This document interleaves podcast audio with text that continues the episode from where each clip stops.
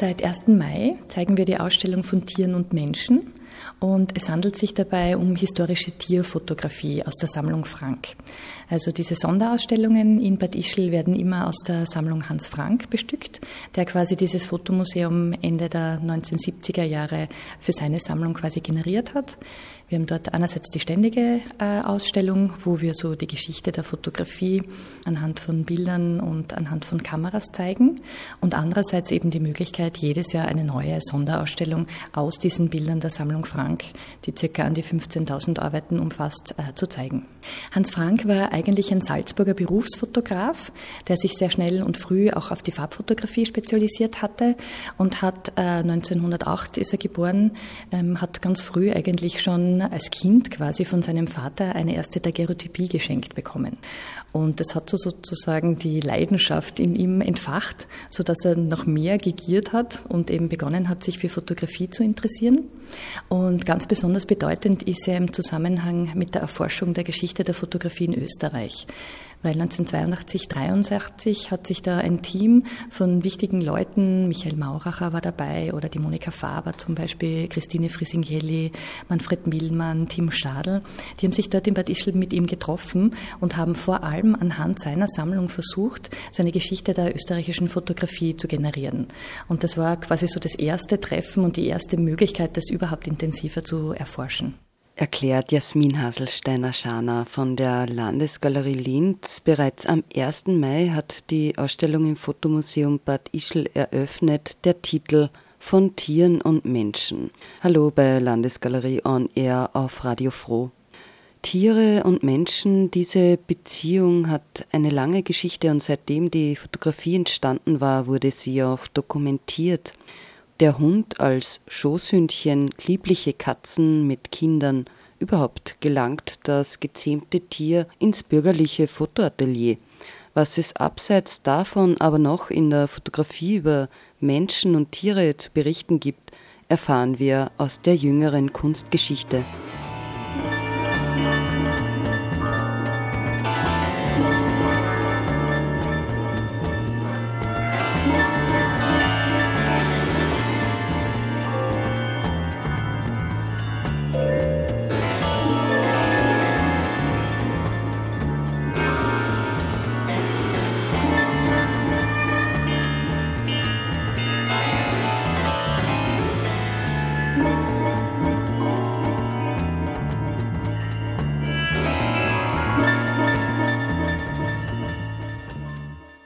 Fotomuseum, das ja im Teehäuschen der Kaiserin Sissi untergebracht ist, zeigt ebenso ein bisschen die Geschichte der Fotografie in Österreich. Äh, wir beginnen einfach mit diesen historischen Techniken der Gerotypie, Talbotypie und haben da den Aspekt des Todes auch herausgegriffen, der ja bei uns heute in der Gesellschaft sehr stark verdrängt wird, aber im 19. Jahrhundert eigentlich eine wichtige und äh, sehr präsente Rolle gespielt hat. Das heißt, man sieht dann auch so Kinderporträts, weil das war so die einzige Möglichkeit, quasi diese hohe Kindersterblichkeit und eben die Möglichkeit, also die eigenen Kinder sozusagen da zu konservieren. Also da sieht man zum Beispiel einige Porträts. Und äh, neben der Entwicklung der Fotografie, die zum Beispiel diesen Piktoralismus um 1900 zeigt, der sehr ins Künstlerische irgendwie geht, mit Heinrich Kühn zum Beispiel, oder der Amateurfotografie versuchen wir auch die Ischler-Fotografie herauszuheben. Das heißt, man sieht dann auch so ein bisschen so eine Entwicklung der Fotografie in Bad Ischl von den ersten Ateliers bis eben hin in die 1930er Jahre. Also bis dorthin ging quasi der Schwerpunkt der Sammlung. Und dadurch, dass Operette, Schauspiel in Ischl so bedeutend ist, haben wir auch dieses Thema der Schauspielerfotografie herausgegriffen. Im sogenannten Teehäuschen, von dem später noch die Rede sein wird, wird die aktuelle Ausstellung in Bad Ischl präsentiert. Die bürgerliche Fotografie im 19. Jahrhundert war aber nicht so harmlos, wie das retrospektiv in Sachen Biedermeier oft angenommen wird.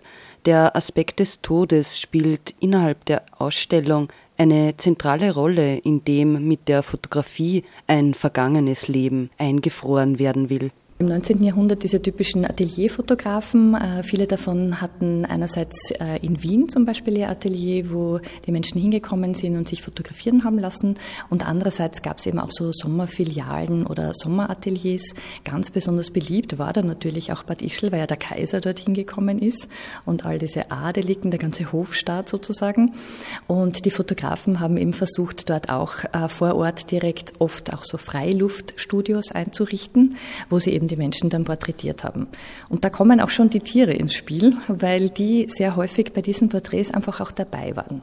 Also einerseits sind es natürlich die eigenen privaten Tiere, vor allem die Hunde. Ab und zu sieht man auch Katzen, die die Menschen mit ins Studio bringen und die fotografiert werden. Und dieser Pferdefotograf, äh, Delton hat der geheißen, der hat in Paris am Bois de Boulogne bei diesem großen Park so ein Freiluftstudio errichtet. Der kommt auch, also selbst vom privaten Interesse her, aus, aus, der, aus dem Pferdesport und hat dort eben ein Atelier eingerichtet, wo er Menschen auf den Pferden sehr würdevoll, sehr statisch abgelichtet hat. Was ja gar nicht so einfach ist, weil sich die Pferde natürlich nicht bewegen dürfen und die Belichtungszeiten zwar schon Bruchteile von Sekunden waren, aber trotzdem nicht so wie heute irgendwie Tausendstel Sekunden, wo ich mir ganz sicher sein kann, dass quasi das letzte Detail scharf ist. Die sind auch noch witzig, diese Pferdeattrappen. Fritz Lagaioli, der kam aus Südtirol, der hat in Bad Ischl so eine Sommerfiliale unterhalten und hat da im Freien, man sieht das am Bild ganz gut, dass das irgendwie jetzt wirklich Erde ist, auch so ein bisschen Felsen rundherum oder Mauer, hat dort eine Leinwand aufgespannt mit einem Naturhintergrund und hat zum Beispiel ausgestopfte Pferde oder so Pferdemodelle und Kühe den Leuten zur Verfügung gestellt, mit denen sie dann spielen konnten. Also gerade die Kinder haben das sehr geliebt, dann zu tun, als würden sie es füttern oder sich draufgesetzt, als könnten sie akrobatisch irgendwie reiten. Oder diese zwei Damen, und das waren sicher irgendwelche Städterinnen, die haben da auch die Kostüme quasi bekommen. Also auch das war in den Fotostudios so, dass man sich Kostüme ausborgen konnte. Und gerade am Land waren dann natürlich Dirndl und Lederhose sehr beliebt. Und die Großstädter, wenn man so sprechen kann, irgendwie, sind dann ins Atelier gekommen und haben sich so als Bäuerin oder Jäger irgendwie verkleidet. Genau, da gibt es dann auch so die Heugabel noch mit dabei und diesen Hexenzaun im Hintergrund und so. Oder bei den Seen zum Beispiel so malerische Kulissen mit einer Seenlandschaft, wo man sich auch ins Boot quasi hineinstellen konnte und einfach so das richtig nachspüren konnte, wie sich die Leute am Land fühlen mussten.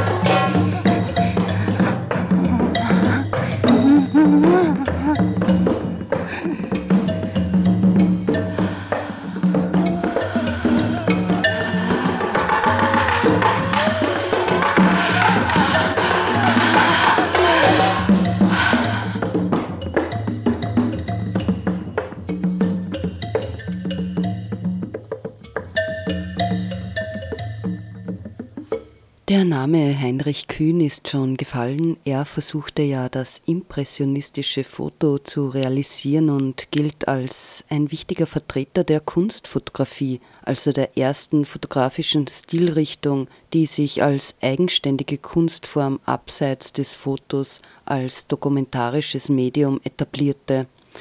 Dabei lehnte Kühn manuelle Eingriffe am Bild ab, er strebte einen malerischen Effekt mit fotografischen Mitteln an. Mit dem Aufkommen der neuen Fototechnik kamen nun aber bald auch die Fotografinnen auf. Dora Kalmus, besser bekannt unter ihrem Künstlernamen Madame Dora, war eine Fotografin, die eine aufregende Biografie aufweist und alles nimmt in Wien seinen Anfang. Gibt auch diese heile Welt bei ihr im Studio in Wien, das sie mit Arthur Bender zusammen eröffnet. Äh, da ist es so, dass die Schauspieler und Intellektuelle zu ihr ins Studio kommen. Sie macht sehr viele Modeaufnahmen zum Beispiel. Oder hier sehen wir so ein Porträt von ihr selbst in jungen Jahren, vielleicht mit 18, 20, also wie sie gerade eben dieses Atelier in Wien eröffnet hat, mit ihrem Hund. Also es gibt kaum Porträts von ihr, wo eben nicht ihr Hund abgebildet ist. Und wenn wir auch dieses Bild anschauen, also sie hatte mehrere dann so im Laufe der vielen Jahrzehnte wurde dann aber im Zweiten Weltkrieg gezwungen, äh, nach Paris zu emigrieren. Eigentlich ist sie vorher schon nach Paris gegangen und hat aber von Paris aus dann noch einmal eine Flucht vornehmen müssen in den Süden Frankreichs und hat in den 1950er Jahren dann auch schon kurz vor ihrem Tod begonnen, diese ganzen Schrecken und Wirrnisse des Krieges zu verarbeiten. Also sie hat sehr viele Flüchtlingsströme quasi gesehen. Äh, sie selbst musste natürlich auch flüchten und hat dann begonnen, in Schlachthäusern zu fotografieren. Also ganz extreme Aufnahmen von getöteten Tieren, die sie teilweise arrangiert oder wo sie eben äh, einzelne Körperteile quasi für die Fotografie extra drapiert. Wir folgen Madame Dora nun durch die Zeit. Ab 1920 war die Fotografin nämlich dann schon in Paris aktiv. Ja, also das 1920, das war eine künstlerische Entscheidung. Also die haben ja das Atelier zusammen in Wien geführt. Dora Kalmus ebenso war ihr bürgerlicher Name und der Arthur Bender. Und ich glaube, sie wollte sich einfach weiterentwickeln, dass das der Grund war, nach Paris zu gehen. Sie hat in Wien wirklich Arthur Schnitzler, also wirklich ganz viele bekannte Intellektuelle fotografiert, eben die Modeaufnahmen für die Wiener Werkstätte mit der Emilie Flöge, für Gustav Klimt, Kolo Moser und so. Also sie hat dort wirklich alles erreicht. Im Grunde würde ich jetzt einmal sagen, sagen, was man so in der Zeit erreichen konnte. Hat einen guten Namen, war weit verbreitet, hat den äh, Hochadel von Ungarn zum Beispiel, als sie zur Kaiserkrönung nach Österreich gekommen sind, fotografiert. Und ich glaube, das war dann einfach so Mode auch das Thema, das sie sehr interessiert hat und das sie einfach in Paris sich am besten verwirklichen konnte. Neben der professionellen Fotografie kommt die Privatfotografie nun auf. Die Menschen fotografieren in ihren eigenen privaten Räumen. Entwickelt wird dann im Atelier.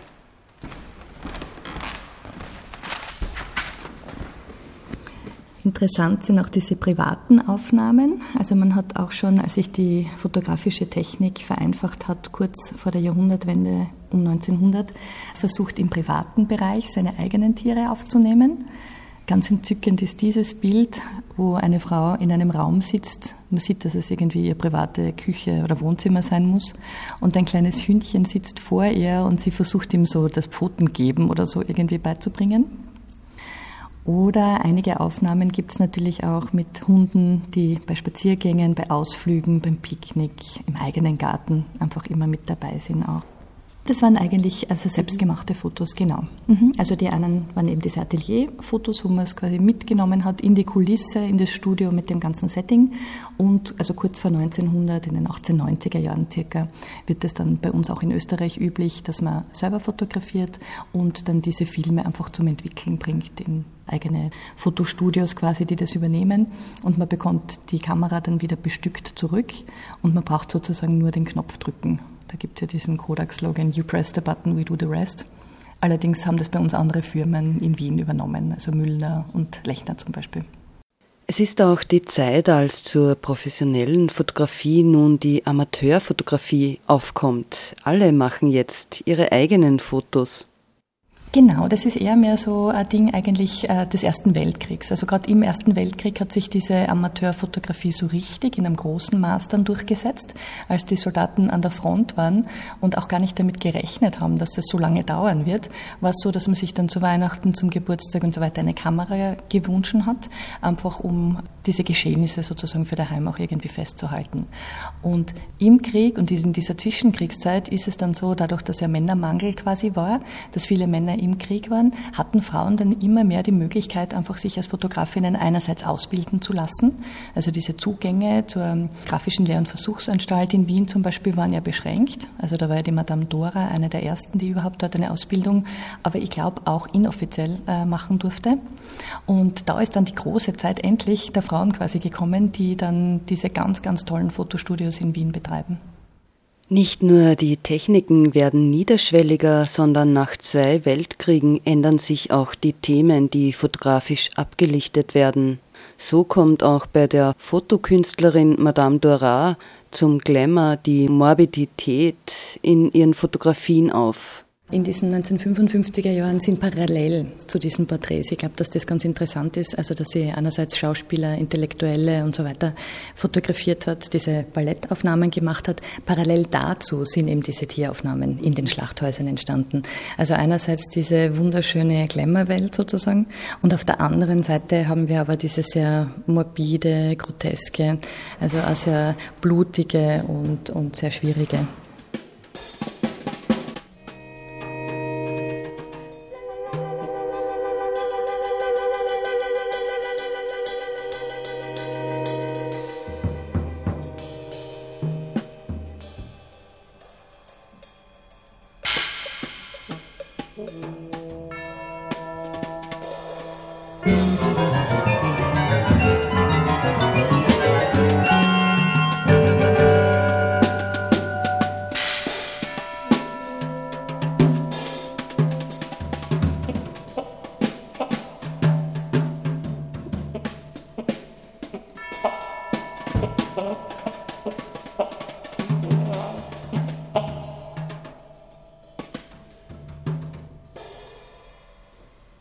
Das Thema sind ja neben den Menschen die Tiere, neben dem harten Realismus des Krieges, den die Fotografin Madame Dora in ihren Schlachthausfotografien nachempfunden hat, gibt es bei ihr aber auch die experimentellen Zugänge. Ihr Hund Trixie stand ihr dabei brav Modell.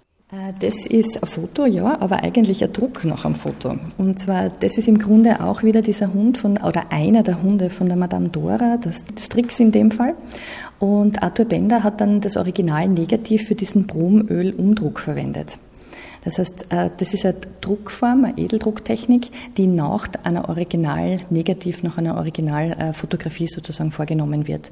Aber im Endeffekt, das, was wir jetzt da sehen, besteht nur mehr aus Farbe.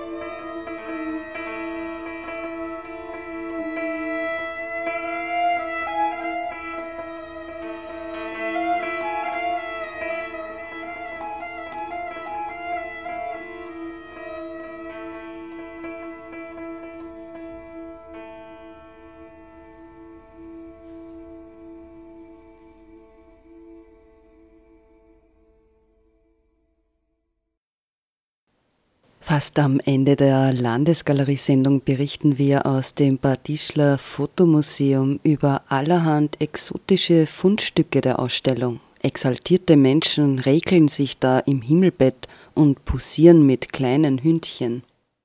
Das ja. ist auch schön, ja.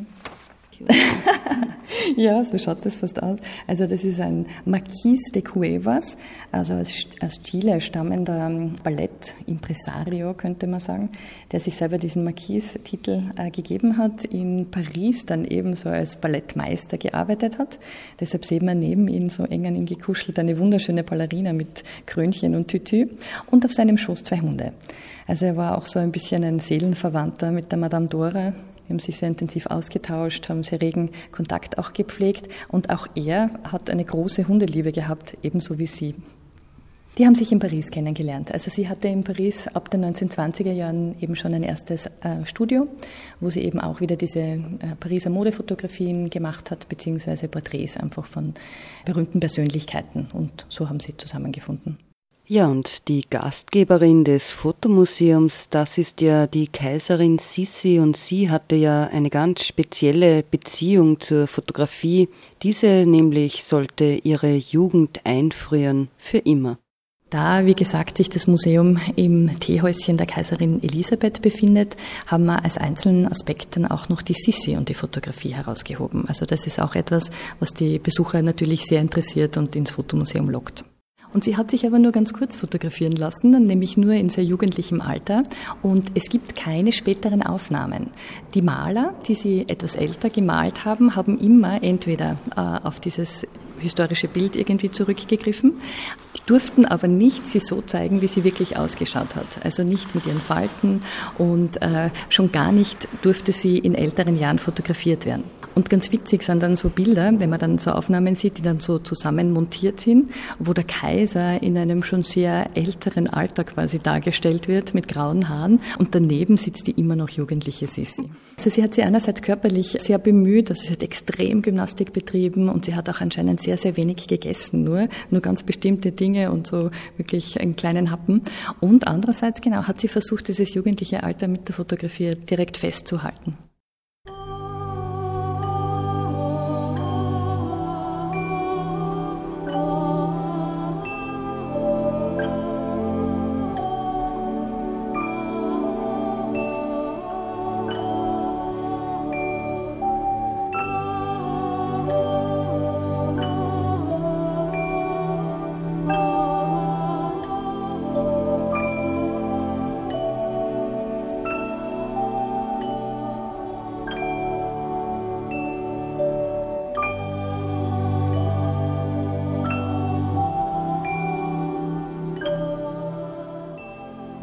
Ja, ein Besuch im Fotomuseum Bad Ischl macht einen Streifzug durch die Geschichte der Fotografie möglich. Genau, also vordergründig natürlich ganz am Anfang einmal war das Porträt des Hauptwollen sozusagen. Das ging natürlich aufgrund der langen Belichtungszeiten sehr schwierig. Das heißt, man musste sich wirklich in den ersten paar Monaten sozusagen mit Architektur und mit Naturaufnahmen beziehungsweise mit Stillleben behelfen. Und Hauptaufgabe war es sozusagen wirklich ein realistisches Bild von einem Menschen zu schaffen und damit eben das eigene Ich sozusagen für die Zukunft, für immer sozusagen einzufrieren.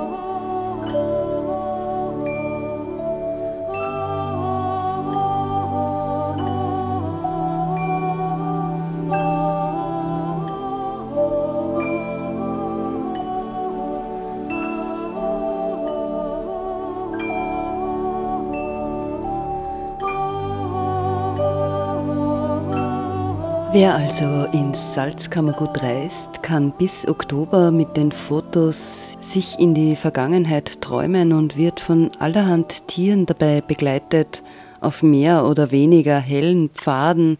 Ja, und ein wenig träumerisch wird es auch mit den Fotosouvenirs, die man sich damals ersonnen hat, wie Jasmin Hasselsteiner-Schana von der Landesgalerie jetzt am Schluss noch erklärt.